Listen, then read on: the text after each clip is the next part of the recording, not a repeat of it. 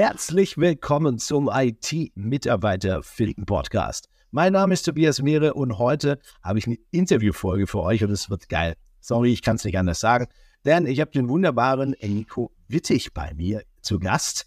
Und ja, was soll ich sagen? Ähm, für mich ist er gut und glasklar positioniert zum Thema Employer Branding. Er hat äh, in seiner Karriere äh, von KMU bis DAX 40 Konzern eigentlich alles irgendwie so ein bisschen schon erlebt. Und ähm, ja, wird heute mit mir so ein bisschen aus dem Nähkästchen plaudern. Und der Podcast heißt nicht nur umsonst IT-Mitarbeiter finden Podcast.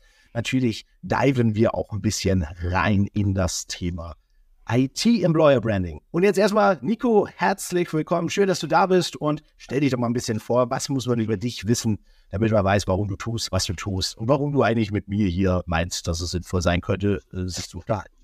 Sehr gut. Ja, danke für das Intro. Das war äh, stark, fand ich. Ähm, hast eigentlich schon alles gesagt, was relevant ist. Ähm, hat Spaß gemacht. Bis zum nächsten Mal. Schaltet wieder ein, wenn es heißt, alles ist gesagt. Nein, also ähm, tatsächlich, ähm, Employer Branding ist, ist mein äh, Steckenpferd geworden jetzt in der letzten Zeit. Ähm, ich komme ursprünglich, also mein, mein Ursprung ist das Thema Organisationspsychologie und Marketing. Das ist so die Welt, aus der ich komme quasi. Und äh, ich habe jetzt die letzten Jahre tatsächlich super viel im Bereich ähm, äh, Beratung gearbeitet. Ne? Also viel im, im Recruiting-Thema tatsächlich ge gesessen, habe da äh, Lösungen im Bereich Software as a Service beraten, äh, aber auch äh, Performance-Marketing-Themen. Ähm, und äh, schöne Floskel, Performance Marketing, äh, kann ich vielleicht kurz was zu, zu sagen. Also im Endeffekt, wenn, wenn du irgendwo ähm, eine Stellenanzeige oder eine Werbung zu einer Stellenanschreibung siehst, dann sollte Performance Marketing im Vorfeld dafür gesorgt haben, dass du auch die passende Person bist. Also, dass du nicht irgendeinen Quatsch angezeigt bekommst, sondern irgendwas, was tatsächlich in deinen Arbeitsbereich reinfällt. Und äh, jetzt bin ich kein Online-Marketer, äh, sondern meine Aufgabe war tatsächlich äh, im Vorfeld ähm, mit den Fachbereichen, mit der HR, äh, darüber zu sprechen, was denn diese Position eigentlich auszeichnet. Und so ein bisschen sehr viele Rückfragen zu stellen aus Sicht desjenigen oder derjenigen, die diese Stelle zukünftig haben soll. Also was ist relevant, was müsste da irgendwie rein? Äh, das sind dann so No-Brainer wie, man redet mal über das Gehalt. Vielleicht sollte man das ja mal reinschreiben. Äh, Gehalt ist wichtig? No. ja. Genau, also sowas, ähm, aber auch so Themen wie, äh, was sind denn jetzt die tatsächlichen Benefits? Warum sollte ich denn bei dir in der Firma anfangen, äh, als äh, spezifischer äh, Person jetzt, und ähm, da dann nicht die Benefitsliste runterzurattern, was dann häufig passiert, ähm, sondern wirklich zu wissen, äh, sagen wir mal, als, äh, als Softwareentwickler, so was ist denn da für mich spannend? Welche Bereiche könnten das denn sein? Und ähm, das dann entsprechend mit da reinzuschreiben, dass ähm, letzten Endes ich diese Anzeige lesen kann und direkt eine Entscheidung treffen kann, ist das für mich spannend oder nicht. So, und genau dieser Punkt, den ich gerade angesprochen habe, so dieses, diese Wechselmotivatoren, so warum kann denn die Person X überhaupt hier ins Unternehmen kommen? Was hat die denn davon? Äh, das war immer der Bereich, der den meisten am schwierigsten gefallen ist. Wie gesagt, dann kam diese Benefits-Liste, wir haben äh, Kaffee und Kuchen kostenlos, Obstkorb ähm, und irgendwie äh, 20% Homeoffice, keine Ahnung. Ähm, das, das sind so die, die Sachen, die dann da kommen, aber so, was das Unternehmen dann auszeichnet, warum die denn wirklich vom Gefühl her auch äh, ins Unternehmen passen, das fehlte dann immer. Und ähm, da habe ich Anfang dieses Jahres tatsächlich beschlossen, das zu vertiefen. Da habe ich dann auch mit, mit Anne drüber gesprochen, die äh, meine, ähm, meine Geschäftspartnerin ist. Ähm, kann ich gleich noch ein paar Worte zu äh, verlieren, wie es dazu gekommen ist. Ähm, jedenfalls haben wir darüber gesprochen und dann gemeinsam festgestellt, du, da rollt eine riesige Welle an Problemen oder sagen wir mal Herausforderungen an äh, den deutschen Mittelstand oder deutschen Unternehmen an. Wenn die nicht langsam verstehen, diese Spielregeln, die es mittlerweile am Markt gibt, also dass es ein bewerbenden Markt ist, dass man sich eben bei den Bewerbenden bewirbt äh, und nicht andersrum. Ähm, wenn, wenn die dann nicht ähm, entscheidende Schritte langsam mal gehen, äh, sich kulturell auch darauf einzustellen, dass es eine andere Welt ist, ähm, dann verstärken die ihren Fachkräftemangel zusätzlich. So, und das war dann der Beweggrund, dass wir Employer Branding Projekte angefangen haben zu machen. Ähm, und da dann wirklich in die Tiefe zu gehen und darüber zu sprechen, ähm, so was zeichnet denn das Unternehmen eigentlich aus, statt nur das Marketing zu betreiben. Und ähm, ich glaube, das ist auch ein guter Punkt, wo man mal ansetzen sollte und beschreiben sollte, was ist Employer Branding eigentlich oder mal vielleicht, wenn ich dich aber kurz ausbremsen darf. Gerne. Äh, völlig bei dir und wir wollen ja auch gleich reinschiefen, aber ich glaube, wir sollten schon die ähm, Netzwerkerin ähm, des, also die Netzwerkerin, kann man sich sagen, Anne, Absolut. äh, noch ein paar Worte dazu verlieren. Shoutout an dich, Anne. Ähm, weil tatsächlich ist das auch ja unser Berührungspunkt dann äh, ein Stück weit geworden. Ne? Über Anne haben wir uns ja auch kennengelernt. Und, Richtig. Äh, da hat sie ihrem Namen alle Ehre gemacht, äh, letzten Endes. Und wir haben uns ja dann auf der Talent Pro auch ein bisschen intensiver unterhalten. Ja. Und ähm, ja, sag doch mal vielleicht noch mal ein bisschen ein paar Worte einfach so. Ähm, wer ist Anne, wenn wir hier sie schon äh, so vorstellen und wie, wie, seid ihr zusammengekommen? Und äh, warum lohnt es sich, äh, sich mit dir und Anne zu vernetzen? Ähm, vielleicht dürfen wir diese paar Minuten, glaube ich, schon. Absolut, klar. Ja, ja, definitiv. Genau, die Kurve hatten wir sonst über das Employer Branding gefunden. Fangen wir mal hier mit dem, äh, dem Coaching-Thema an. Ähm, Anne kommt ursprünglich tatsächlich aus dem Recruiting und ähm, sie hat Frankophonen rekrutiert. Also sie hat quasi äh, französische Fachkräfte nach Deutschland geholt und andersrum und da eben die Brücke geschlagen zwischen Kulturen. Ähm, und wir haben uns 2018 kennengelernt auf einem HR-Meetup, also Veranstaltungen, wo HRler sich untereinander vernetzen oder Personen, die mit HR dann eben zu tun haben möchten. Ähm, das war damals in Düsseldorf. Ja, für mich als Kölner natürlich ein schwieriger Schritt gewesen, da, da zu landen. Äh, aber äh, Anna hat es geschafft, mich dazu hin. Ja, ja tatsächlich. Äh, Arbeitsvisum äh, zwei Stunden und dann musst du wieder raus sein. ja. Genau, also ich hatte das erste und das war in Köln tatsächlich verpasst äh, wir haben uns dann beim zweiten getroffen. Ähm, und seitdem ähm, verfolgen wir unsere beruflichen Wege äh, mehr oder weniger intensiv. Also wir haben dann schon mal zusammen gearbeitet, dann uns eine Zeit lang mal wieder nicht gesehen, immer wieder ausgetauscht. Und dann ist auch die persönliche Bindung da größer geworden entsprechend. Und ähm, wir haben halt schon festgestellt, wir ticken da auf einer Wellenlänge. Wir sehen da auch Herausforderungen ähnlich. Und ähm, sie ist ja jemand, die sehr viel im Coaching auch gearbeitet hat, hat da auch die eine oder andere Fortbildung gemacht, äh, ist da sehr gut auch als Trainerin aktuell unterwegs, wenn es um Führungskräftetrainings geht. Und äh, da haben wir dann unsere Schnittmengen auch gefunden und gesagt, hey, wir sind vom Typ her komplett unterschiedlich, aber wir haben da ein Ideal, wie wir äh, die, die Arbeitswelt letztendlich verbessern wollen. Und äh, wie gesagt, Anfang dieses Jahres haben wir dann beschlossen, Nägel mit Köpfen zu machen und dann äh, zusammen rauszugehen und Employer Branding umzusetzen, so wie wir das eben entsprechend verstehen. Finde ich super. Ähm, also ich, ich finde auch, die Anne macht A, einen super Job, ist hoch professionell und ist einfach tatsächlich äh, Netzwerkerin bei Art. Also ich glaube, das kann man wirklich so sagen. Ähm, und ja. daher finde ich auch äh, eure Entscheidung super, ähm, weil ich glaube, dass das tatsächlich eben weil ihr nicht, ihr seid nicht gleiche Personen, aber ihr guckt in die gleiche Richtung. Ja. Und ähm, da fühle ich mich ja auch so wohl mit euch letztendlich, weil auch wir ja in den Gesprächen festgestellt haben, ähm, dass wir so vom Zielbild her eigentlich eine relativ ähnliche Vorstellung haben, wie das denn aussehen sollte, 2023 ja. und folgende Jahre. Ähm, und gleichzeitig hast du was ganz Wichtiges angesprochen. Ähm, leider, muss man fast sagen, ähm, sind wir noch längst nicht so weit, wie wir oft, wenn wir mal nur in unserer Bubble unterwegs sind, glauben, dass wir schon sind. Also wenn man mal so in die Breite gucken, ne? also jetzt nicht immer irgendwie die großen, die riesen Employer Branding Kampagnen schon fahren, sondern ja. einfach mal in den Mittelstand gucken.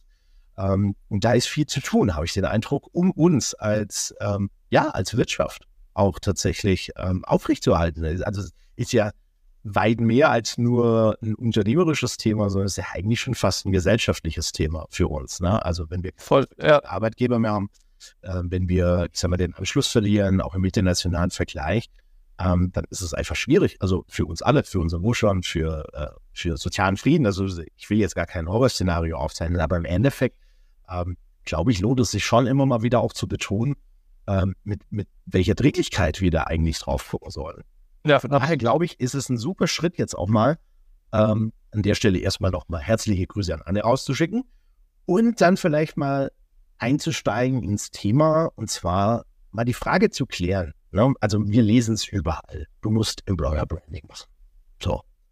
Ja, ja, was heißt denn das jetzt im Endeffekt aus deiner Sicht? Also, na, wenn du, wenn, wenn ich dich jetzt mal fragen würde, in zwei, drei Sätzen, was ist mein To-Do? Ähm, was muss ich auf dem Schirm haben, wenn ich ähm, eine Arbeitgebermarke aufbauen will? Genau, also äh, um die Relevanz nochmal zu betonen, du hast das gerade äh, sehr gut gesagt. Früher war es so, dass äh, die Produkte entscheidend dafür waren, ob ein Unternehmen überlebt oder nicht. Äh, dann hatten wir eine Phase, wo diese, wo wirklich hochwertige Produkte ähm, einmal verkauft wurden und dann äh, letztendlich so gut waren, dass sie nicht nachgekauft wurden und deswegen sind Unternehmen pleite gegangen. Ähm, und jetzt ist es halt so, ähm, die Produkte sind eigentlich egal, wenn du niemanden hast, der es verkaufen kann, weil du die Personen einfach nicht hast. Also ich habe jetzt hier in Berlin den einen oder anderen Laden gesehen, Top-Produkte, aber es sind einfach nicht die Mitarbeiter da, die das verkaufen können. Oder die, die es herstellen können im Zweifel. So, da, da ist ja jetzt der Engpass, der neue.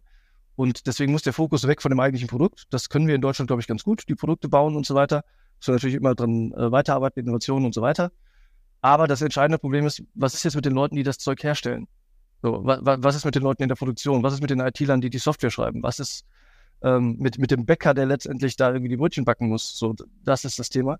Und da kommt Employer Branding tatsächlich ins Spiel. Und du hast es gerade sehr schön gesagt, das ist eigentlich vom Begriff her Employer Branding, ähm, hat dieser Begriff schon ein Branding-Problem an sich, weil es klingt sehr marketinglastig.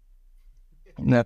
Und äh, das, das ist so ein bisschen, äh, wir können ja über Arbeitgebermarke sprechen, da haben wir es aber auch, äh, weil wir den Begriff Marke drin haben. Gut, aber am Ende des Tages geht es nicht darum, Personalmarketing zu betreiben, zu sagen, äh, wir wollen, das ist der Klassikersatz, wir wollen als super Arbeitgeber, als herausragender Arbeitgeber wahrgenommen werden. So, und da ist schon die Denkweise, wir möchten wahrgenommen werden. So, aber möchtest du ein guter Arbeitgeber sein oder möchtest du so wahrgenommen werden? Ja, das, das macht den großen Unterschied. Und wie ich einer werde, da kommt dann Employer Branding ins Spiel, weil ähm, Employer Branding, dieser gesamte Prozess, den man da durchläuft, ist sehr lange überhaupt kein Marketing, sondern es geht um Identitätsfindung, es geht darum, sich mit der eigenen Unternehmenskultur zu befassen, es geht sehr um introspektive Themen, äh, fast so ein bisschen wie in der Persönlichkeitsentwicklung nur bezogen auf Organisation. Äh, das heißt, ich gucke sehr lange nach innen, ich befrage meine äh, aktuellen Mitarbeiter, so was findet ihr gut, was findet ihr schlecht und äh, bekomme dann ein sehr gutes Bild, wo ich jetzt irgendwie vorher vielleicht schwarze Flecken hatte, also wo einfach nicht klar war, wie es aussieht, was gerade gut läuft, was gerade schlecht läuft. So, und dann muss ich natürlich drangehen und die Dinge, die gerade schlecht laufen, angehen. So als, als äh, im Zweifel sogar als Transformationsprozess. Äh, da ist eine große Umwälzung in der Unternehmenskultur dann auch notwendig unter Umständen. Ähm, und das, was gut läuft, kann ich natürlich direkt nach draußen stellen und sagen, hey, warum findest du das gut? Und da irgendwie in die Tiefe gehen und entsprechend Stories zu sammeln, damit ich das Ganze nach außen tragen kann.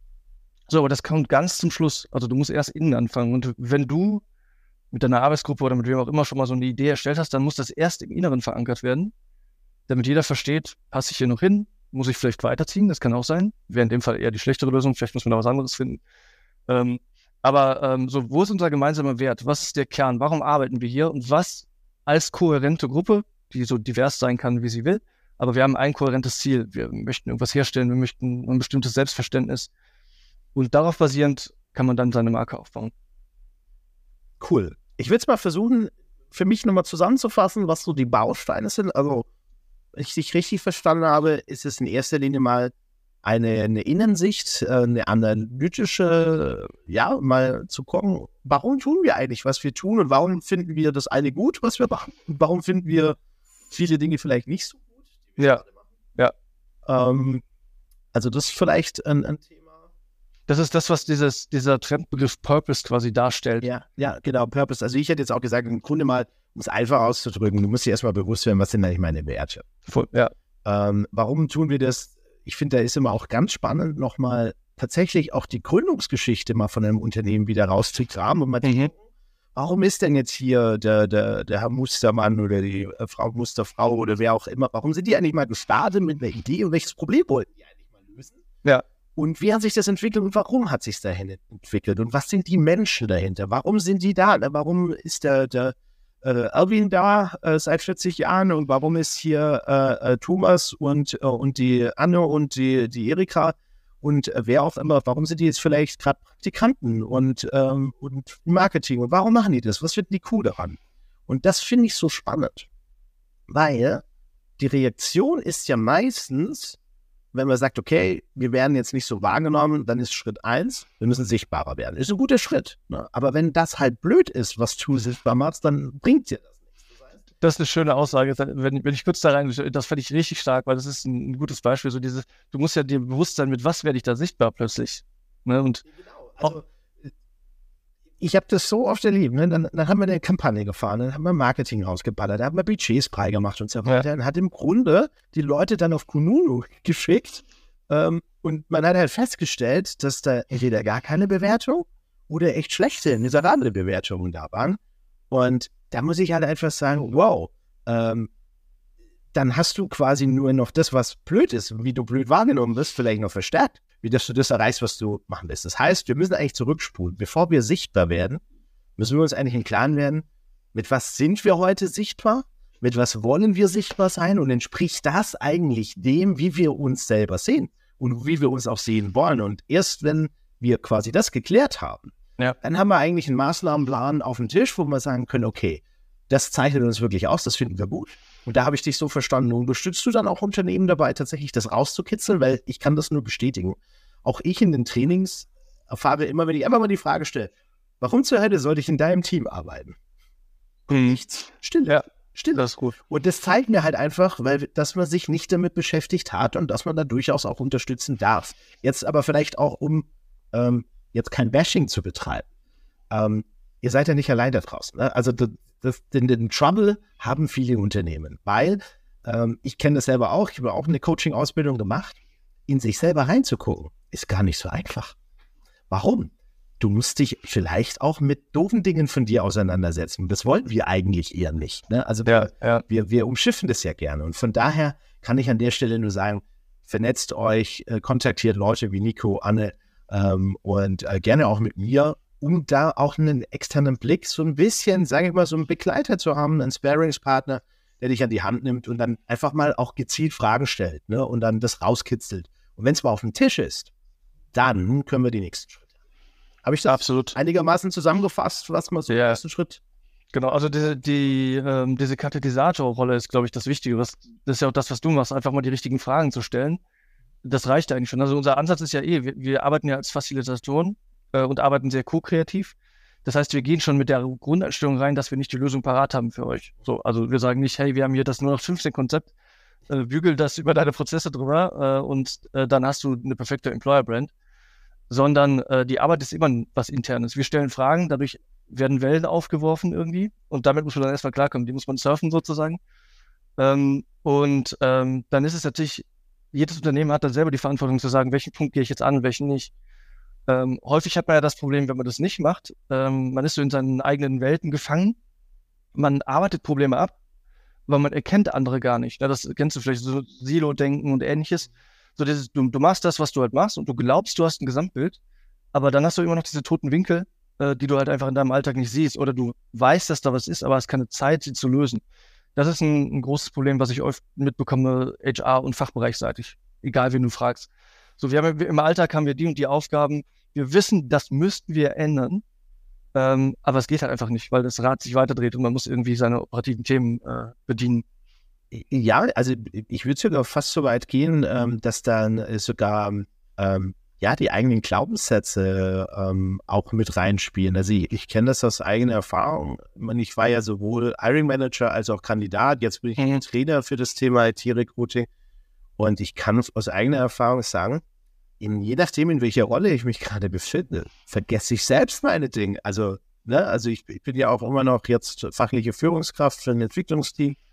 Und auch wir äh, haben Leute gesucht. Und obwohl ich viele Dinge natürlich selbst beherzigt habe, habe ich selbst auch wieder festgestellt, dass ich ja. Dinge aus dieser Rolle heraus völlig vernachlässigt habe und mir darüber viel zu wenig Gedanken gemacht habe. Ja, Fokusfrage. Ich würde noch eins sagen, ich glaube, streng genommen schließt ja Employer Branding oder, oder ähm, ich sage jetzt mal dieses Herausarbeiten von äh, ja, den Strategien der Positionierung, dem Wertesystem, schließt ja eigentlich aus, dass man eine Schablone drüberlegen kann, weil ich sage mal, äh, jedes Unternehmen ist erstmal individuell. Natürlich kann man auf der Ebene, wenn es ein Schraubenhersteller ist, stellen alle Schrauben her.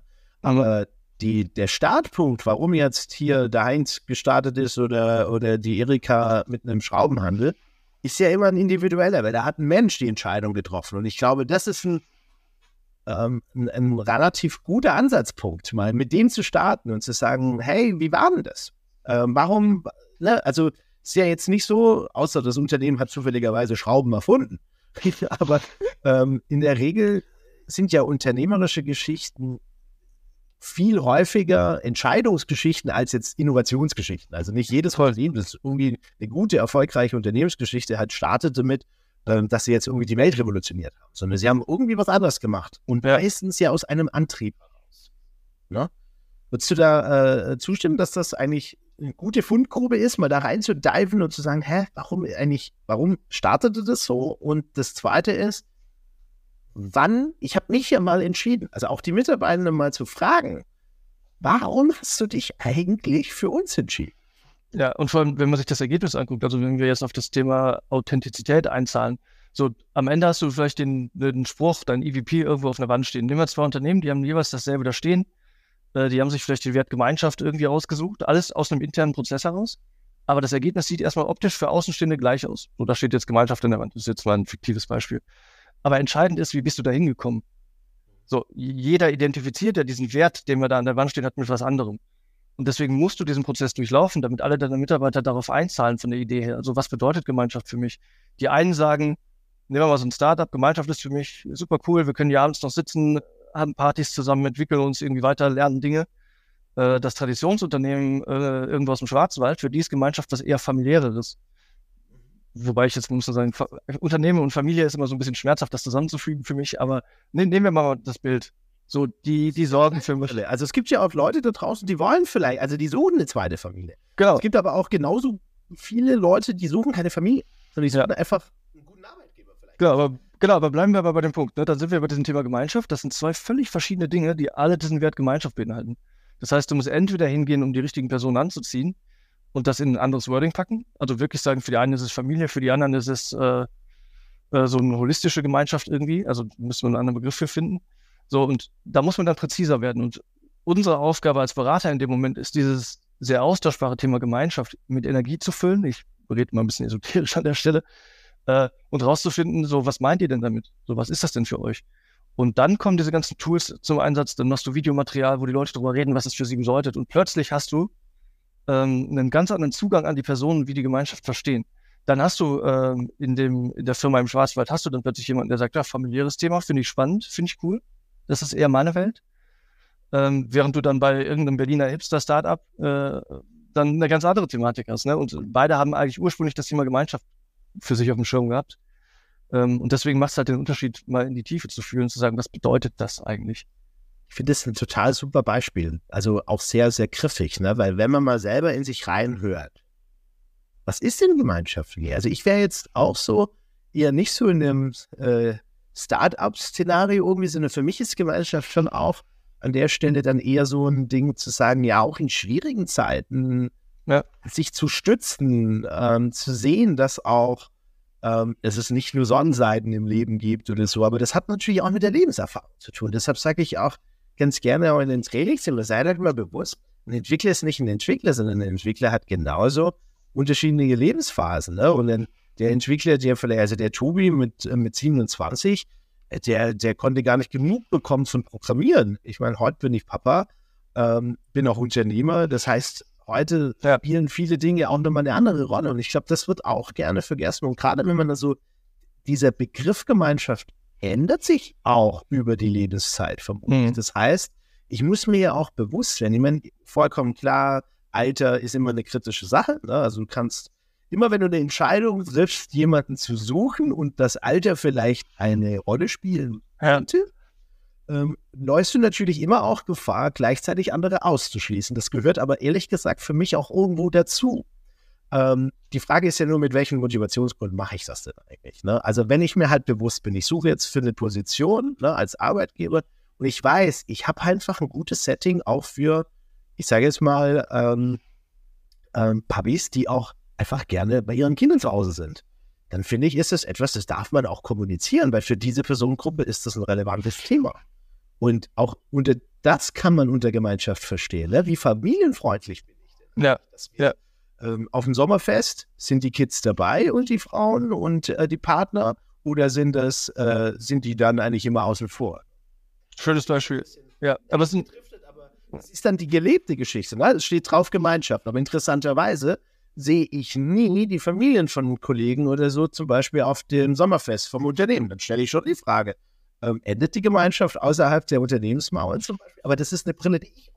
Mhm. Aber es ist genau die Identifikation. Ne? Und wenn die einen jetzt sagen, wir, wir, brauchen da keine Partner drin, so, das wollen wir nicht, dann suchst du aber auch Leute, die das genauso sehen. Weil wenn ich jetzt sage, Gemeinschaft finde ich cool, ich möchte, dass meine Partnerin, mein Partner äh, da mitkriegt, was passiert und du kommst in dieses Unternehmen rein, dann läufst du gegen eine Wand und das führt zu Unzufriedenheit. So, und dann ist das auch die falsche Person in diesem Unternehmen. Absolut. Da habe ich ein Praxisbeispiel. Mein, eines meiner ersten Unternehmen ähm, war tatsächlich ähm, so gestrickt, die waren ganz am Anfang in ihrer Gründungsgeschichte, sind die immer zusammen. Also die, die ganze Unternehmung mit Kind, Kegel, alles dann, sind Skifahren gegangen. Mhm.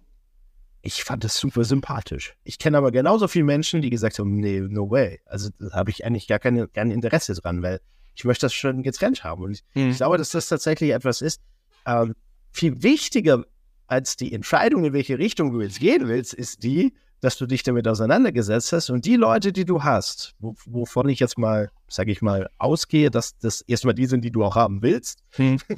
ähm, wenn du das mal externalisiert hast, dass du dann mit diesem Wissen kannst du dich positionieren da draußen. Mit dem Wissen kannst du dann sagen, ja, wir sind dieses Unternehmen, ähm, wo, wo wir uns alle so gut kennen und uns so mögen und uns das so wichtig ist, dass wir auch zumindest en gros ähm, zusammen Skifahren gehen, ohne dass das gleich ein Betriebsausflug mit ne, sonst was ist. Und, und jetzt sind wir bei der Thematik Alleinstellungsmerkmale. Ich, ich habe jetzt also in der Praxis in den letzten Jahren festgestellt, Alleinstellungsmerkmale wird so häufig falsch verstanden. Äh, ich persönlich mag den Begriff auch nicht, weil es suggeriert, dass man irgendwas finden muss, was sonst kein anderer hat. So, und, und das ist ja seit jeher, seit es diesen Begriff gibt, so. Und je mehr äh, Zeit vergeht, desto unwahrscheinlicher ist es, dass das passiert. Ähm, deswegen braucht man eben so ein Profilierungsmerkmal, ähm, wo man sagt, so, wir haben diese Ecken und Kanten, so, das sind wir, und du bist vielleicht ein Puzzlestück, was da dran passt. Mhm. Äh, und eben nicht zu sagen, ja, wir sind die Einzigen, die sowas machen. Wir, wir machen Skifreizeit mit der Familie, das ist unser Alleinstellungsmerkmal. So, nein, wir mögen Freizeiten mit unseren Familien zu verbringen und äh, alle zu inkludieren. Bist du auch eine Person, die das gut findet? So, und dann macht das Sinn. Dann hat man nämlich diesen, diesen Fit tatsächlich. Und dann geht es eigentlich ja über die Menschebene. Und das ist das, was ich ähm, für mich immer wieder so wahrnehme, dass wir mal krampfhaft versuchen, so diese Organisationswelt vom Menschsein trennen zu wollen. Ja. Work-Life-Balance, ja. Ja, ich, ich tatsächlich habe ich gelernt, ich persönlich habe da ein, ein, Thema mit, mit Work-Life-Balance, weil es für mich immer bedeutet, ich kann nur das eine. Mhm. Und dann muss das andere weniger sein, weil sonst irgendwie, also, ne, ich kriege es nur in Balance, wenn ich das irgendwie so zusammenbringe. Ja. Ich denke mir immer so, eigentlich kann beides so und beides kann so sein. Ähm, die Frage ist, wie ich rangehe und wie ich ähm, rangehe. Ich glaube, dass der Mensch im Unternehmen, wenn wir, also auch da kommt es wieder auf das Unternehmen an. also da dreht sich das Ganze hier so ein bisschen im Kreis. Aber ich persönlich weiß für mich, ich möchte einem Unternehmen das den Mensch auch sieht und einfach auch sieht, dass, keine Ahnung, in einer gewissen Lebensphase oder sonst was, dass einem auch mal nicht so gut geht. Und obwohl man sonst der Hardcore-A-Player ist, ähm, vielleicht jetzt aber halt mal ja kein A-Player aus dieser Definition. Ich mag den Begriff selber nicht so, wenn ich ehrlich bin.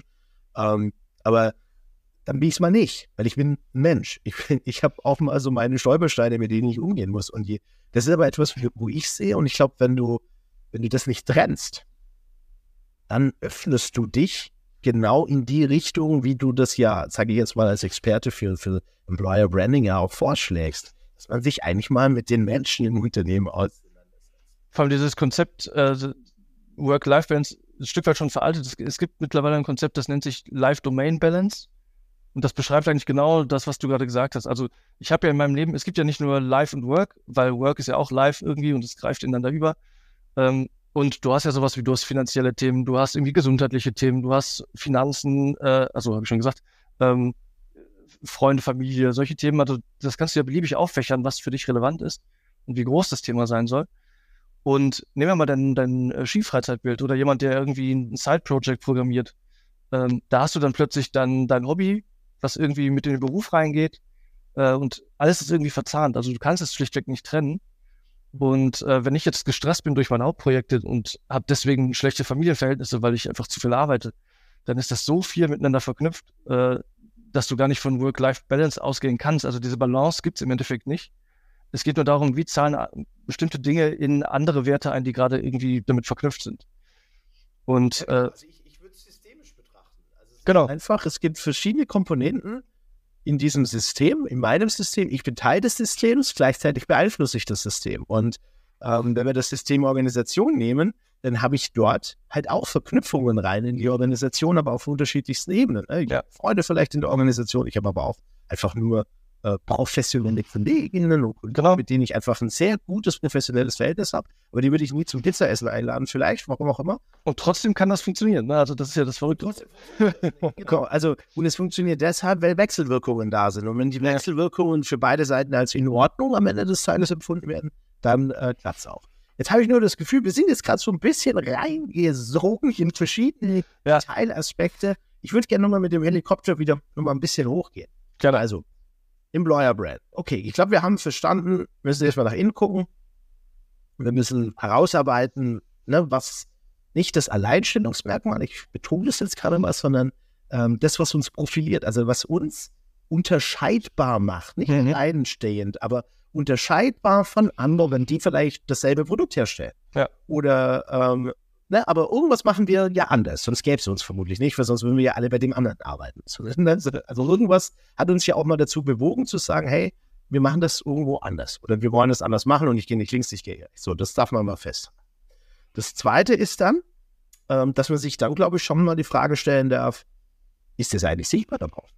Also, ne, selbst wenn wir uns intern sind uns jetzt einig Ja. ne, und wissen, das ist unser System, und dann geht es in Richtung Sichtbarkeit. Ich habe da eine tolle Anekdote. Äh, ich habe in äh, Unternehmen gearbeitet mit zwei Kilometer Luftlinie zur Hochschule. Und als ich da gestartet bin, habe ich mich gewundert, warum wir kaum Leute von der Hochschule haben. Und dann bin ich mal in die Hochschule gegangen, weil ich da selber auch Dozent war. Und dann Ja. habe ich mal einfach Leute gefragt und gesagt, kennt ihr eigentlich das Unternehmen? Nein. War nicht bewusst, obwohl nur zwei Kilometer Luftlinie. Also so, so, all die tollen Dinge, die ich als Student auch super fand, so Werkstudentenjob und so weiter, die kannst du gar nicht anzapfen. Warum? Weil keiner auf die Idee kommen würde, überhaupt nach dir zu gucken, weil du bist einfach nicht existent. Ähm, tatsächlich war es dann auch so. Wir haben ein, zwei Maßnahmen ergriffen, waren dann auf der Hochschulmesse da und waren aber auch tatsächlich mit Vorträgen Ja. ähm, vertreten und schon hatten wir Bewerbung. Also so einfach kann es manchmal sein. Ne? Also zweiter Schritt, das, was du dann herausgearbeitet hast, sichtbar machen, richtig? Genau, ja, du, du musst natürlich äh, sichtbar machen, ist ja eine Sache. Dann ist halt die Frage, wo mache ich das sichtbar? Also wenn ihr jetzt irgendwie Plakate vor der Tür aufgehangen habt, hat die immer noch keiner gesehen. Jetzt mal plakativ gesprochen. Dass wir das äh, nicht gesagt haben? Genau, sondern du, du musst ja halt wissen, wo ist, was brauche ich denn für eine Zielgruppe? Wo ist die denn eigentlich unterwegs? So, und das ist ja auch das große Thema Performance Marketing, was ich da bedient habe. So dieses, wo, wo sind die denn eigentlich? Ähm, wo suche ich meine Fachgruppe eigentlich? Und da ist natürlich Hochschulmarketing dann letztendlich der No-Brainer gewesen, wenn man sagt, wir brauchen eigentlich solche Leute, die sind direkt vor der Tür, die kennen uns nur nicht. Dann hänge ich da einen Zettel auf und schon bin ich sichtbarer als vorher. Völlig analoge Maßnahme, aber schon mal erfolgsversprechend. Äh, und genau das ist der Punkt. Also ich, ich muss zum einen wissen, was zeichnet mich aus und für wen ist das interessant, weil jetzt kann ich rausgehen mit diesem Thema Familie. Ne? Wir hatten gerade gesagt, Skifreizeit, Familie, äh, jeder ist beteiligt. Das wird jetzt die Studenten weniger interessieren. So, da muss man wieder gucken, warum bin ich denn für diese Studenten interessant? Ja, und dann, da brauchst du quasi, das sind so Unterbereiche deiner Arbeitgebermarke, äh, die du auf die, auf die Zielgruppe letztendlich wünschst. Ne? Also jetzt bist du ja ähm, mit dem IT-Fokus da, da muss man sich überlegen, okay, warum will ich denn IT-Studenten? Also angenommen, ich bräuchte IT-Studenten und nicht irgendwen anders, der das halt auch kann. Ähm, so, wa- warum sollten die denn zu mir kommen? Was ist deren Highlight? Oder was ist jetzt der BWLer, der äh, zu mir kommen soll? Was ist, sein, was ist sein Highlight, ihr Highlight? Ich glaube, das ist genau die, als wir gerade so geredet haben, mit dir deine Aufmerksamkeit gefunden, habe ich schon gedacht, so, ja, nee, eigentlich ist nicht die Frage, wieso wollen wir die, sondern was können wir denen bieten? Ja. Ne? Also, was kann ich meiner Zielgruppe, die ich jetzt suche? Und damit machst du ja nicht auch automatisch den Link auf zu einer konkreten Stelle. Also zu einer konkreten Aufgabe, weil du kannst ja gar nicht pauschal sagen, ne? also Beispiel jetzt in der IT, wenn ich einen äh, Security-Experten suche, dann wird das vermutlich ein anderer Schlag Mensch sein, in vielerlei Facetten, was, Interesse, was Interesse angeht, ähm, was aber auch vielleicht Hobbys, ne? also einfach, das wird in vielerlei Hinsicht vielleicht eine andere Zielgruppe sein, als wenn ich jetzt einen Entwickler suche oder einen, einen Admin oder einen Support-Mitarbeiter. Absolut, ja. Und deshalb, glaube ich, musst du so ein, so ein ähm, Geflecht aufspannen, wo du sagst, okay, wen suche ich eigentlich? Also, was ist die Person? Was zeichnet auch oder was, was profiliert die Person auch, Mhm. die zu uns passt? Natürlich ist der Inputgeber unsere, äh, unsere Erkenntnisse aus der Profilierungsarbeit der Unternehmung, der Leute, die schon da sind. Und dann ist natürlich eine spannende Frage, na, was würde uns jetzt oder wer würde uns jetzt gut ergänzen? Das ist auch immer so Ja. eine spannende. Weil nur die gleichen zu suchen, also Minimis, ist ja nicht unbedingt zielführend. sondern was, was ist eine gute Ergänzung und was können wir dieser Person denn Interessantes bieten? Beispiel Sabbatical. Finde ich zum Beispiel so ein Element, würde ich jetzt stereotypisch wahrscheinlich erstmal einer Gruppe von heutigen Studierenden, sage ich mal so ein bisschen mhm. zuordnen. Also so nehme ich es zumindest häufig wahr, wobei ich, ne, stereotypisch ist es sicherlich nicht und es ist auch nicht die ganze Gen Z und so weiter. Also so weit will ich nicht gehen. Wir, wir wollen ja differenzieren, dass das Bild klar ist. Also von daher können wir da gerne mal kurz reintauchen mit dem Disclaimer, dass es natürlich nicht immer so ist.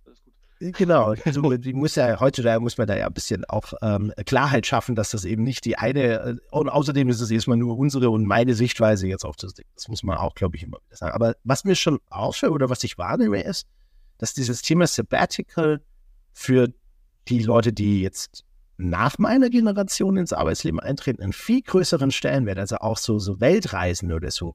Ganz ehrlich, also wenn ich so in meine Absolventengruppe geguckt habe, da hat eigentlich fast jeder in der Tendenz Bock gehabt, einfach Kohle zu machen. So blöd das klingt, also wirklich irgendwie einen geilen Job haben, der irgendwie interessant ist, aber wo auch Kohle fließt, sage ich mal, so, so albern das äh, vielleicht klingt. Und das hat sich schon ein bisschen gedreht, zumindest was ich wahrnehme. Spannend finde ich aber auch, wenn ich in mich selber reingucke, dass zum Beispiel ein Sabbatical vielleicht in einer anderen inhaltlichen Ausgestaltung, aber für mich jetzt in meinem jetzigen Lebensphase auch interessant ist ne, die Möglichkeit mal zu haben, vielleicht mal, es muss ja nicht immer gleich ein Jahr sein, aber mal in drei Monate vielleicht einem persönlichen Lernprojekt oder sonst irgendwas nachgehen zu können, finde ich, ist ein total tolles Element. Und wenn du das bietest, wenn du da organisationell so aufgestellt bist, dass du das bieten kannst, dann ist es auch etwas, das darfst du gerne den Leuten da draußen erzählen. Ja, wenn du dir Gedanken darüber gemacht hast, für wen das äh, entsprechend wie wirken kann. Ne? Also Workation ist ja, ein, ist ja ein ähnliches Thema, äh, quasi nicht ganz so konsequent durchgezogenes Sabbatical, in Anführungszeichen. äh, ja, aber auch flexibles Arbeiten zählt da ja mit rein. Also das, das sind ja spannende Themen, auch schon öfters in, in, in der Realität gesehen. So mal ein, zwei, drei Wochen irgendwo anders arbeiten, kann mal ganz cool sein. Man sollte die Leute darauf vorbereiten, dass es halt wirklich äh, nicht die Ferien sind, die man sich vielleicht unter vorstellt. Da muss man Strukturen für haben, das muss funktionieren. Ähm, wenn deine Unternehmenskultur nicht darauf ausgelegt ist, dass da jetzt einer remote arbeitet, dann wird es schwierig für diese Person. Äh, dann hängt die da irgendwie acht Stunden lang drin äh, und kann dann abends an den Pool, wenn die Sonne weg ist, zum Beispiel. Äh, also da, da, muss man das ganze Unternehmen darauf einstellen, dass man da jetzt einen neuen Benefits hat äh, und dass der eine oder andere vielleicht mal von woanders arbeitet. So, das äh, und Thema Sabbatical finde ich, hast du sehr gut beschrieben. Da ist immer die Frage, was, was ist der Hintergrund? Ist das jemand, der gerade äh, vielleicht aus einem Studentenjob rauskommt, jetzt so angefangen hat zu arbeiten und jetzt sagt so, ich bin das gewohnt, ich möchte jetzt noch mal so ein bisschen raus, mich selber noch mal irgendwie definieren äh, und dann wiederkommen? Oder ist das jemand, der irgendwie ein Projekt hat nebenbei, äh, der irgendwie ein Online-Unternehmen gründen möchte, beispielsweise nebenbei, oder irgendwie ein, ein, ein keine Ahnung, so einen Shop aufmacht, E-Commerce-Shop aufmacht nebenbei, so als, als Side-Project irgendwie, oder möchte irgendwas anderes programmieren, eine App. Ähm, das muss jetzt kein Sabbatical sein, um das umzusetzen. Da reichen ja auch Freiräume so im, im Alltag weitesten Sinne habe ich es jetzt mal unter den Deckmantel gesetzt. Ja. Genau das meinte ich damit. Ne? Also Freiräume schaffen. Ja. Und da sind wir wieder bei der IT-Zielgruppe. Da glaube ich, dass es extrem wichtig ist, äh, diese Side-Projects denen Luft zu geben. Äh, wenn ich eh, eh, die ganze Zeit Ideen fließen, äh, die ich in andere Projekte setzen möchte, dann verliere ich natürlich den Fokus für mein aus Sicht des Arbeitgebers Hauptprojekt ähm, und habe da irgendwie ein bisschen Druck auf dem Kessel. Und wenn es das heißt, okay, du hast hier Zeit dafür, deine Side-Projects umzusetzen, dann kann ich das abarbeiten und dann bin ich wieder frei vom Kopf her und kann wieder mich dem äh, beruflichen Projekt widmen. Ähm, ist auch wieder das Thema Live-Domain. Ich habe verschiedene Dinge, die möchte ich managen, da habe ich Bock drauf. Ähm, und viele haben halt Angst, dass dann die Ressourcen verschwinden, so dass die Leute nicht konzentriert sind, dass die äh, zu viel sich mit anderen Dingen beschäftigen. Das Gegenteil ist aber der Fall. So, dann ist der Fokus viel klarer und ich äh, bin viel zufriedener, weil mir mein Arbeitgeber eben die Chance gibt, die App XY zu entwickeln und dann nebenbei Dinge zu machen. Absolut. Also ich kann es ja aus eigener Erfahrung sagen. Also ich äh, mache ja ganz viel auch nebenberuflich ja. tatsächlich. Ich bin ja nach wie vor im Hauptberuf auch noch Entwickler und habe das Tolle, dass mein Unternehmen ähm, tatsächlich mir auch die Flexibilität gibt. Und ähm, ich auch erst vor kurzem wieder gesagt habe, das, das hat mich so an das Unternehmen gebunden, weil jetzt mal ganz drastisch formuliert, die Chance, dass jemand anderes mir das verspricht, das aber nicht hält, ist mhm. relativ groß. Ja. Also überlege ich mir von dreimal, ob ich jetzt mal so experimentell woanders hingehe, wenn ich doch eigentlich hier wertgeschätzt werde, auch meine also ich als Mensch mit all meinen Aktivitäten, Live-Domains, wie du das äh, mhm. sehr cool, das muss ich mir, da muss ich noch mal ein bisschen einsteigen in das Thema, aber genau diese Idee zu sagen, der, der Tobi wäre, ist halt mehr und der Nico Wittig ist auch mehr wie jetzt nur dieser eine Job. Und wenn ich dem, sag ich mal, ein, ein Setup geben kann, wo er sich einfach pudelwohl fühlt, weil er hin und wieder auch mal seinen IT-Recruiting-Themen nachgehen kann, ohne dass er immer gleich Angst haben muss, dass er einen auf den Deckel kriegt oder so, ne? Dann, dann befreit das unglaublich und es motiviert auch unglaublich. Zumindest kann ich es von meiner Seite aus sagen. Ja, so, jetzt muss man, jetzt müsste dein Arbeitgeber die Kamera in dem Moment draufhalten äh, und äh, dich aufnehmen, wie du davon sprichst, wie cool das ist, dass ich A und B kombinieren kann. Und schon hast du ein Element für dein Employer Branding, was extrem authentisch ist und was Menschen anzieht, die ähnlich ticken wie du. Die müssen gar nicht so sein wie du, aber die haben vielleicht eine ähnliche Struktur. Also tatsächlich, ähm, ich glaube, kann das auch mal sagen, das ist die Kränke, ähm, ne? ähm, die Kränke digital und das ist echt top. Ich meine, das sieht man ja auch in meinem LinkedIn-Profil, ist ja jetzt kein Geheimnis. Und ich muss echt sagen, das ist schon cool. Ne? Natürlich, ich muss meinen Job machen. Und natürlich ist die Erwartungshaltung auch da, dass ich meine Aufgaben erledige. Logisch. Gleichzeitig ein, ein auf Augenhöhe einen Austausch zu haben und äh, Wege zu finden, zu sagen, dass das eine geht und das andere geht, ähm, super geil. Und ähm, tatsächlich äh, bin ich da auch schon jetzt in Kontakt auch mit Kolleginnen und Kollegen, wie ich auch die, sag ich mal, das ein bisschen zurückgeben kann. Weil ich finde, so wie du sagst, Employer Branding, ne, das ist jetzt eine True Story von einem Menschen, der dort arbeitet. Also das ist nichts irgendwo, wo das Marketing gesagt hat, so, wir haben ein Filmteam heute in, im Büro und jetzt machen wir schön hier Smiley und äh, ja. wie glücklich wir alle. Nein, sondern das ist tatsächlich die Wahrheit und das ist so und da kann ich dahinter stehen. Und ich glaube, ähm, wenn du das hast, ist das ein unglaubliches Instrument. Gut, dass du es nochmal betont hast. Ähm, vielleicht schneide ich das aus und stelle es Ihnen zu. äh, Macht dann, können Sie da mal drüber nachdenken. Ähm, ich glaube, es hat oft mit Angst zu tun. Ne? Weil das Thema ist natürlich individuelle Situationen. Ähm, ne? Denkt man dann drüber nach, oh Gott, wenn, also so blöd das jetzt klingt, aber wenn jetzt jeder bei mir in der Firma auf die Idee kommt, ähm, so äh, flexibel zu arbeiten, oh Gott, da habe ich ja. totale Chaos. Das ist so wahrscheinlich die Angst. Ne? Also ähm, und ich glaube, da, da kommt auch den Mitarbeitenden eine gewisse Verantwortung zu, das auch nicht zu überreizen. Weil was wir, glaube ich, schon verstehen müssen, ist, es ist ein Deal, wenn wir zusammen Logisch. Ja. arbeiten. Ne, es ist nicht nur, ich glaube, da treffen wir gerade hin, so dass so die Erwartungshaltung ist, so nach dem Motto, äh, der Arbeitgeber hat mir das goldene Tablett äh, zu servieren. Ähm, das ist aber, glaube ich, auch zu kurz gedacht, weil am Ende funktioniert es nur dauerhaft, wenn beide investieren. So wie in der Beziehung hier zu Hause. Ja. Ne? Ich meine, wenn nur einer nimmt und der andere nur gibt, wird es wahrscheinlich nicht so lange gut gehen. Und ich glaube, das sollte man vielleicht an der Stelle auch bei allem Employer Branding, aber auch vielleicht nochmal einen Aufruf an alle ähm, Mitarbeitenden da draußen. Ähm, seid fair. Seid, seid ehrlich, seid fordert, was ihr, was ihr wollt und was ihr braucht, damit ihr eure Live-Domains so gestalten könnt, wie ihr das äh, braucht, aber seid fair. Ne? Also geht in den Dialog, sprecht mit den Leuten, sprecht mit den Führungskräften. Ähm, wenn sie dann nicht darauf reagieren, ne, dann ist es, finde ich, einfach eine Beratungsresistenz, dann bist du auch selber schuld. Ja. Die guten Leute verlierst. Ähm, da kann man dann nicht mehr so arg viel machen, wie du eingangs ja gesagt hast. Ne? Dann trägst, verstärkst du eigentlich den, das Fachkräftemangelthema noch mehr, weil du nicht zuhörst. Ne? Das ist ja das. Ja. Wenn dein Partner dir in der Beziehung sagt, du, mir geht es nicht so gut, wenn du das und das tust und du ignorierst das, ja, sorry, dann kannst du halt, ähm, ja, also dann, dann ist es für dich das Ergebnis, was du verdienst, weil dann ist es halt so. Ja, aber spannend, da, da merkst du, das, ist auch eine, eine, Philosophiefrage der Führung eines Unternehmens, in welche Richtung ich diese Spirale dann drehen will.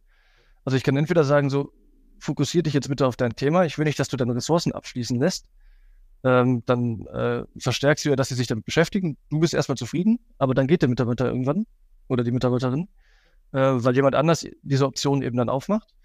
Oder du gehst hin und gibst jedem die Freiheiten, ähm, die, er, die er oder sie braucht. Ähm, alle sind zufrieden, können ihre Projekte machen, bringen vielleicht sogar noch Leute mit rein, äh, die ähnlich ticken, äh, die das auch brauchen. Und dann bist du ja der Mitarbeitermagnet, den, den du brauchst, um diese Mehrarbeit dann auch zu leisten. Weil angenommen, jeder macht nur 50-50, so 50, 50 Prozent äh, eigene Projekte, Side-Projects, 50 Prozent das eigene Projekt. Dann brauchst du natürlich mehr Mitarbeiter logischerweise. Sonst kannst du das äh, irgendwann nicht mehr abdecken, dann wird schwierig. Ähm, aber du ziehst ja auch mehr Personen an, dadurch, dass du das dann, wenn du es authentisch machst und auch kommunizierst, äh, dann bekommst du ja auch mehr Leute als derjenige, der sagt, jetzt mach hier deinen Job äh, und dann kannst du nach Hause gehen und dann kannst du dein Side-Project machen. Äh, das sind zwei verschiedene Philosophien, die können so auch funktionieren. Ne, wenn jetzt jemand sagt, ich möchte aber äh, irgendwie nur äh, 35 Stunden arbeiten, dann einen Stift liegen lassen und arbeite dann zu Hause an meinem Side-Project, kann auch funktionieren. Äh, da sind wir wieder bei der Profilierungsfrage. Brauche ich jemanden, der das so ein bisschen verknüpfen will, der die Flexibilität braucht, oder brauche ich jemanden, der sagt, das ist Block A, das ist Block B, das soll bitte schön hintereinander passieren? Ich glaube, es ist auch wichtig, dass wir, dass wir akzeptieren, dass beides okay, gute Ansätze sein können, je nachdem, wen ich halt suche. Also wenn ich halt mit meinem Ansatz niemanden finde, dann sollte ich mir halt mal die Frage stellen, ob mein Ansatz halt nicht für meine Zielgruppe passt. Ne? Also das ist ja im Endeffekt das Ding. Aber Zielgruppe ist nochmal ein gutes Stichwort. Wir haben, wir haben eh schon so ein bisschen IT-Employer-Branding gekratzt.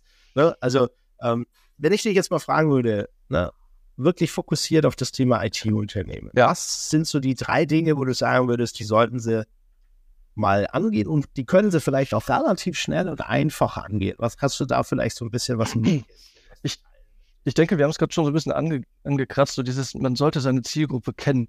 Äh, das ist ja auch eine Respektsfrage. Ähm, ein schönes Beispiel ist ja so dieses, ich habe eine Stellenanzeige als Fullstack-Entwickler ähm, und äh, wenn ich da die Rückfrage stelle, so, was muss der denn eigentlich können? Dann kommt raus, er ist eigentlich ein Frontend-Entwickler, äh, wäre aber toll, wenn er flexibel ist, dass er auch Backend machen kann und was noch so anfällt und vielleicht kann er auch Projektmanagement, weil wir haben auch Projekte. So. Und Küche putzen wäre auch noch ganz gut, weil. Genau, weil der gerade ist die, die Putzfrau ausgefallen, deswegen bitte jetzt, äh, oder der Putzmann. Genau, äh, und das ist ja schon mal eine Frage von Wertschätzung. So aus, aus Arbeitgebersicht war so dieses, ja, ich mache mal ein bisschen den, den Fokus auf. Äh, wenn der auch Backend kann, super. Äh, dann, dann haben wir hier den Fullstack-Entwickler, der ist flexibel einsetzbar, super toll, kann noch ein Projekt managen, äh, wo du in eine andere Typ Mensch auch wieder reinrutscht, aber nochmal ein anderes Thema. Ähm, aber jeder, der Fullstack-Entwickler liest, weiß doch schon, okay, mal gucken, wo da der Haken ist jetzt.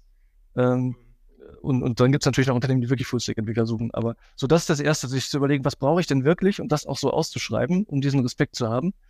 Und dann auch einen gewissen Fokus, auch im Blending, auf die, die Technologie und die Innovation zu haben, die ich im Unternehmen habe. Ähm, also das fängt damit an, dass ich das korrekte Stack mal angebe, mit dem gearbeitet wird. Äh, und ob ich die Option habe, meine eigenen Dinge einbringen zu dürfen. Äh, weil das natürlich einen großen, großen Unterschied macht. So, wie, womit arbeite ich täglich? Sind das die Tools, die ich mag? Äh, mit denen ich arbeiten kann. Äh, oder die Hälfte davon gehe ich d'accord mit. Ich finde hier, das Tool finde ich aber besser, was ich nutze. Ähm, würde ich gerne einbringen. Geht das? So, und wenn das geht, super, dann ist man flexibel genug. Ähm, also auch da zu gucken, inwiefern weiß ich überhaupt, welche Technologien sind da relevant für den Bereich. Ähm, da kann ich nur jeden Recruiter zu einladen, einfach mal in den Dialog zu gehen mit jemandem aus den Fachabteilungen und zu sagen, okay, was macht ihr denn da eigentlich?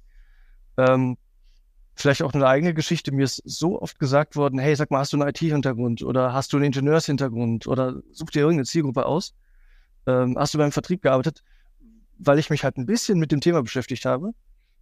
Du hast ja auch eine Scrum Master Zertifizierung. Habe ich das richtig gesehen? Äh, ja, das stimmt. ich, ich, bin äh, sehr cool, wenn äh, so die HR-Menschen da draußen ähm, tatsächlich ja, ein bisschen was mitbringen, so aus, aus unserer IT-nerdigen Welt. Ja, ähm, ähm, Product Owner bin ich theoretisch auch, aber das ist halt äh, Theorie. So, ich habe das gemacht, weil ich diese Welt verstehen wollte. Ähm, habe da auch ein, zwei Projekte mal mitgemacht, um da irgendwie reinzukommen in die Rolle und das zu verstehen. Ähm, aber das, da sind wir jetzt wieder so ein bisschen bei meinem Mindset. Ich beschäftige mich mit Dingen, die ich irgendwie oberflächlich cool finde, gehe da mal rein. Ich bin jetzt kein Entwickler, ich habe überhaupt keinen Coding-Hintergrund. Ich habe mal äh, Delphi in der Schule programmiert vielleicht. Sind wir Brüder im Geiste? Äh, äh, aber äh, um, um aufs Thema zurückzukommen, also ich, man muss sich nur oberflächlich damit beschäftigen und mal gucken, okay, was machen die denn da eigentlich und womit arbeiten die und welche Tools nutzen die? Ähm, das ist zwar eine sehr komplexe Welt, aber die kann man sich mappen im Zweifel, nutzt im Zweifel ChatGPT für den ersten Aufschlag, wenn es sein muss. Ähm, das wird immer noch zu oberflächlich sein, aber das ist schon mal fürs Verständnis schon mal ganz gut. So, und wenn du verstehst, was da passiert einem ganz kleinen Level nur. Da, da reicht ja nur ähm, ein Stück weit zu verstehen, was überhaupt gemacht wird. Da bist du schon mal weiter als viele und kannst entsprechend bessere Stellenausschreibungen äh, formulieren. Du kannst besser auf deine Fachbereiche zugehen und sagen, was braucht ihr denn eigentlich? Ähm, weil auch Recruiting ist kein Job mehr, den Recruiter alleine machen können. So, das muss man im Unternehmen vernünftiger aufstellen. Da muss man besser kommunizieren. Und deswegen auch meine Einladung an jeden, vernetzt euch da. Äh, und da spreche ich sicher auch für Anne mit, äh, die sagt, vernetzt euch mit jedem, wo es irgendwie geht, holt euch den Input direkt. Ähm, auf, auf, äh, nicht auf offiziellen Wegen, sondern tauscht euch einfach so aus. Und schon klappt das viel besser. Dieser Fokus auf Technologie, was wird eigentlich genutzt? Welche Innovationen sind eigentlich spannend? Und damit kann ich dann ja rausgehen, wenn ich dieses Wissen habe. Ähm, Absolut. Sehr Grund, im Grunde das ist auch, warum ich mein Training anbiete. Genau. Das ist ja deine Welt im Endeffekt. Ja, also weil ich die Sache auch so sehe, dass ich sage, äh, ich glaube, ich werde gerne missverstanden mit dem Begriff Augenhöhe. Dann mhm. gerne, äh, also es gibt so ein paar äh, Menschen auch in der LinkedIn-Bubble, die ich sehr schätze, tatsächlich, weil sie auch mich immer mal wieder challengen und meine Sichtweise, das finde ich sehr cool. Aber ich werde, ich fühle mich zumindest oft missverstanden, weil ich mit Augenhöhe meine ich nicht, dass man als äh, Recruiter in, äh, in der Lage sein muss, am besten selber zu coden. Das ist natürlich cool und sicherlich hilfreich, wenn du es kannst, weil Klar. mein näherer ran geht dann wahrscheinlich nicht. Aber das ist gar nicht das Ansinnen, sondern was ich mit Augenhöhe meine ist, ne, nehmen wir mal so den klassischen Fall. IT-Unternehmen, Recruiting. So, was macht Recruiting? Was muss denn der können? So, und dann sagt der Fachbereich natürlich, weil der sitzt ja da Meistens geht ihm der Arsch auf Grundeis, wenn jemand weggebrochen ist. Es ist ja selten so, dass der sich gerade Gedanken macht, was er so in fünf Jahren für Leute braucht, sondern die Realität ist ja viel häufiger, dass er dann sagt, ja, scheiße, ich muss jetzt irgendwie nachbesetzen und das Projekt ist doch größer wie angenommen. Wir haben nochmal zehn Dinger reingekriegt, whatever. Ja. Also eher so unplanmäßig, also unter Druck, unter Stress des Heims. Und so entsteht dann der Fullstack-Entwickler mit der Projekterfahrung, den ich gerade genannt habe. So ist ja. es nämlich, der dann alles auf einmal können muss. Warum? Weil der Mensch, der da jetzt unter Druck steht, der nicht erstens die Marktkenntnis nicht hat, zweitens in dem Moment auch gar nicht in, in der Lage ist, differenziert Entscheidungen zu treffen, was ist wirklich wichtig, was ist nicht wichtig. Und hier kommt Recruiting und das meine ich Augenhöhe. Wenn jetzt Recruiting nicht einfach nur dieses, okay, das ist die Liste und jetzt mache ich mich mal auf die Suche ähm, geht, ne, sondern auf Augenhöhe Fragen stellen kann und sagen kann, du, ja. äh, Tobi, mal ganz ehrlich, ähm, das, was du jetzt hier gerade runterratterst, das kann keiner bei dir im Team. Warum muss denn der das jetzt können? Ja. Und erklär mir mal, muss der denn immer, ne? und das finde ich immer so eine, eine, tolle Differenzierungsfrage, so auf einer äh, Skala von ähm, selten bis sehr häufig. Wie oft arbeitet ihr da damit? Und denjenigen quasi so ein bisschen aus seiner Hilflosigkeit, ne? mhm. Fachbereich aus der Hilflosigkeit auch rauszuhelfen. Da meine ich Augenhöhe. Und das gelingt wenn ich das Gefühl habe als Fachbereich, mein Gegenüber nimmt es auch ernst. Für den sind es nicht nur irgendwelche wahllose Begriffe, die dann bei Google halt reingetackert werden, sondern der nimmt diese Aufgabe ernst. Und da, glaube ich, ist Augenhöhe erreichbar. Das ist übrigens gelebtes Employer Branding, also wenn du das nach innen auch so handhabst, weil ähm, ich habe da ein schönes Beispiel, da hat sich die HR-Verantwortliche ähm, hat sich immer hingesetzt mit dem Fachbereichsleiter, irgendwie auf einen Kaffee einmal die Woche und dann haben die darüber gesprochen, was passiert denn gerade bei dir? So, was passiert bei mir, was passiert bei dir?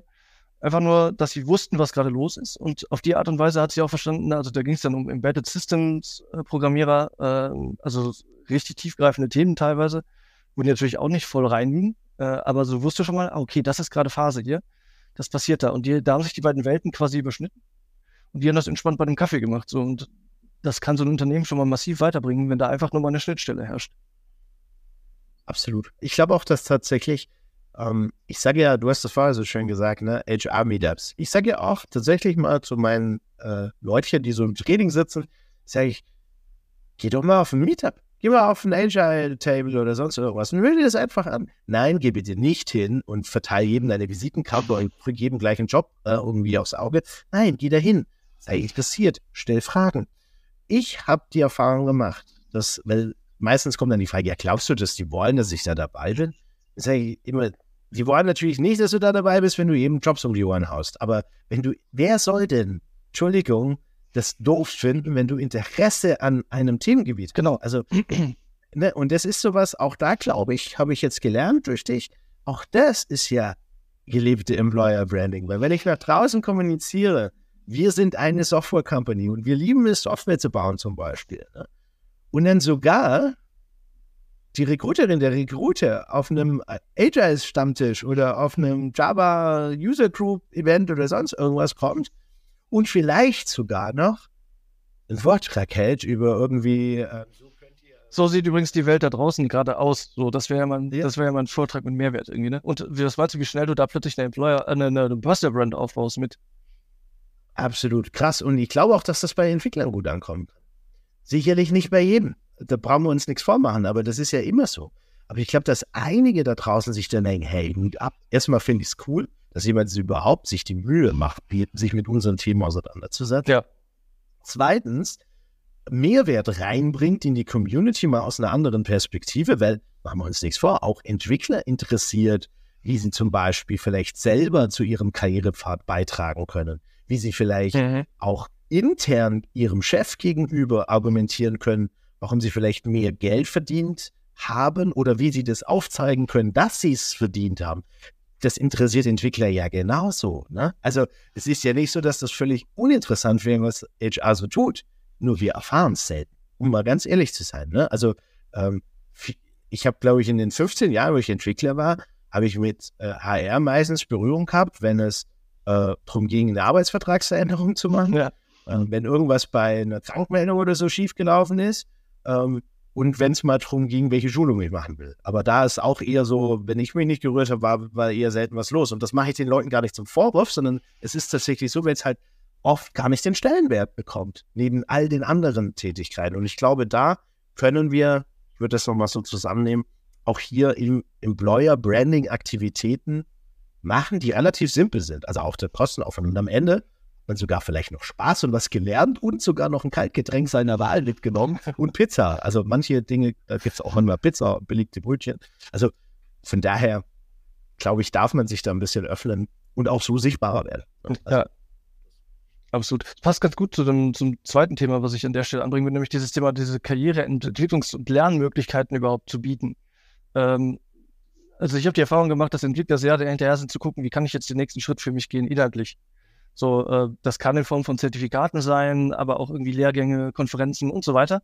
Also diese ganzen Möglichkeiten, sich da irgendwie weiterzuentwickeln oder Teilnahme an Hackathons, wie auch immer, ähm, dass man sowas zur Verfügung stellt, um persönliches Wachstum auch möglich zu machen innerhalb des Unternehmens, dass ich nicht weitergehen muss, weiterziehen muss, äh, um meine nächste Schulung zu machen, äh, sondern einfach da bleiben kann und da so mein, mein Hub habe und von dort aus so mich interessensbasiert weiterentwickeln kann. Da kann man ja in Absprache auch rausfinden, hey, es gibt da eine neue Technologie, die könnte für uns im Unternehmen auch ganz spannend sein. Wollen wir uns das mal angucken? Ich würde das gerne machen. Ähm, das sind, glaube, das ist insbesondere deshalb wichtig, also bin ich 100% bei dir. Es ist insbesondere deshalb wichtig, wenn man sich überlegt, wie werden Entwickler denn Entwickler?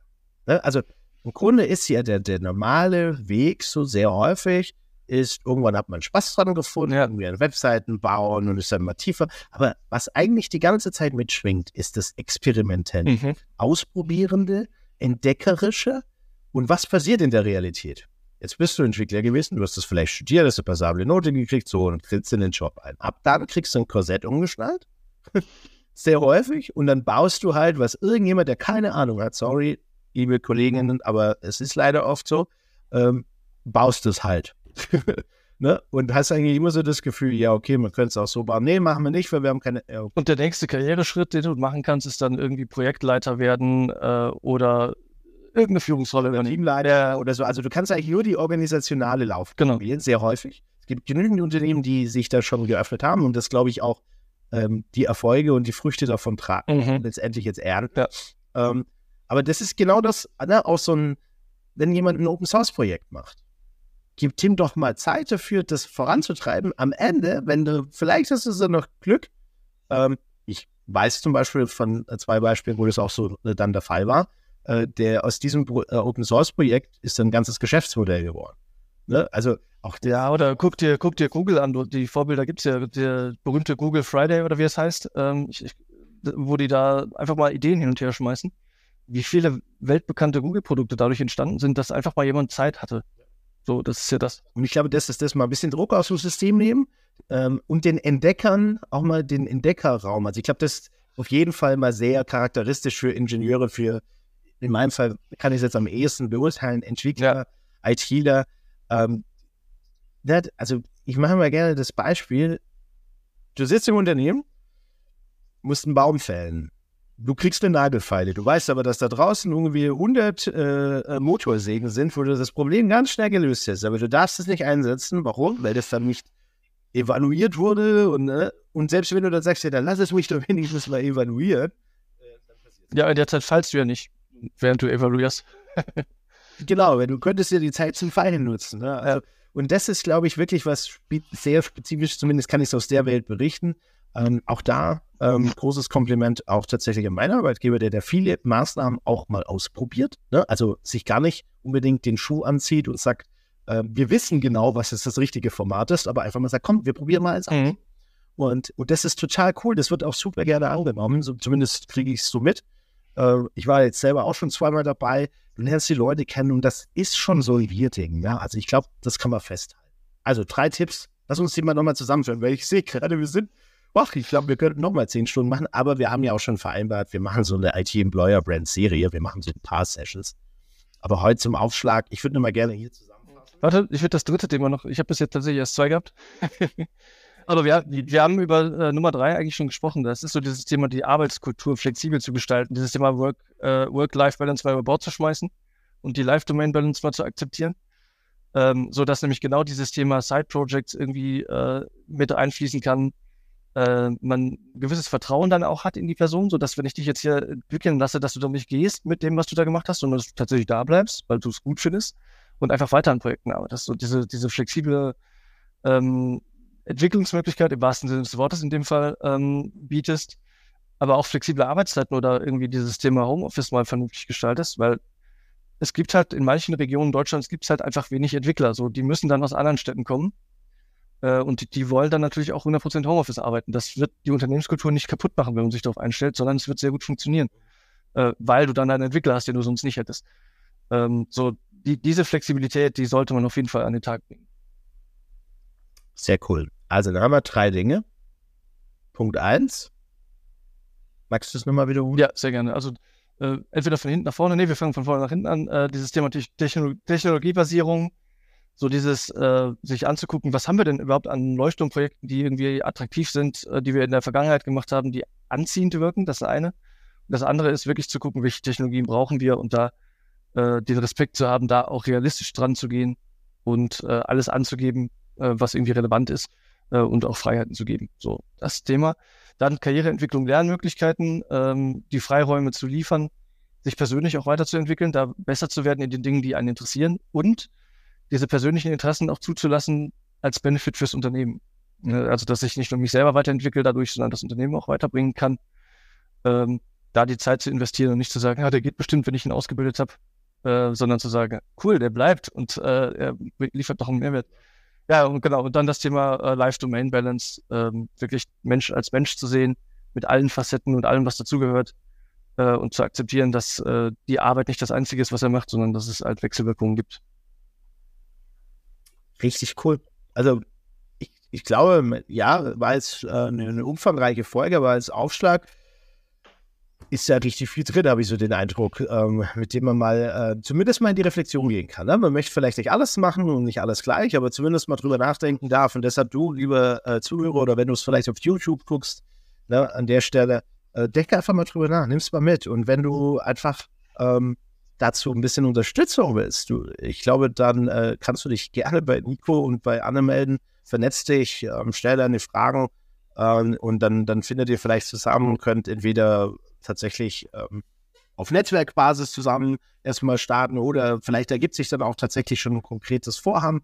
Ähm, geh da auf jeden Fall auf Nico zu. Gerne. Ich, ich glaube, äh, er hat heute schon äh, mehr als äh, gut bewiesen, dass er da ähm, Know-how auf jeden Fall reingibt und das auch gerne reingibt, das auch gerne teilt, äh, wie wir jetzt heute gemerkt haben. Und ähm, ich kann dann nur, äh, dazu nur aufrufen. Natürlich auch, ne, ich habe es schon angekündigt, Nico und ich haben uns eine ganze Themenliste mal gebaut. Ähm, wir wissen noch nicht so genau, welchen Turnus oder so, aber wir wollen auf jeden Fall mehrere Absolut. Episoden zu dem Thema Employer Branding, ähm, IT-Employer Branding vor allem ähm, machen, weil ich glaube, das ist wertvoll für dich da draußen. Lass es uns doch mal wissen. Ne? Also äh, du wirst die nächste Zeit auf LinkedIn und allen möglichen Kanälen von uns Beiträge äh, lesen zu diesen Links zu Podcast und YouTube und Co.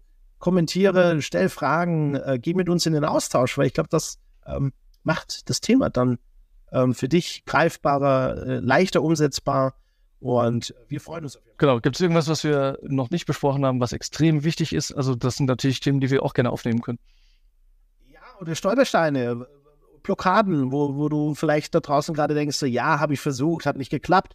Auch da können wir vielleicht einfach ein paar Gedanken ähm, dann teilen. Ja die es dir leichter machen, ein paar Argumente an die Hand geben, warum es sich lohnen könnte, mal ein Experiment zu starten. Ne? Ähm, also von daher hier wirklich nochmal der Aufruf, bleibt dran, abonniert den Podcast, abonniert den YouTube-Kanal, gib uns Herzchen, Like, was es nicht alles da draußen auf den Kanälen alles gibt, ja. ähm, damit wir einfach auch ein Gefühl dafür kriegen. Wisst du das? Ist das cool? Was sollen wir anders machen? Was sollen wir noch an Impulsen reingeben? Lass es uns einfach wissen. Wir sind jetzt für heute erstmal draußen. War äh, die Stimme wird langsam auch rauer und ähm, freuen uns auf die nächsten Episoden. Nico, dir herzlichen Dank. Danke dir. Ich fand es super Spaß gemacht, was du da alles heute reingehauen hast. Und äh, ich bin gespannt, wie die Community da draußen darauf reagiert. Und wir sagen bis dahin, bis zum nächsten Mal. Ich auch. Bis dann. Ciao.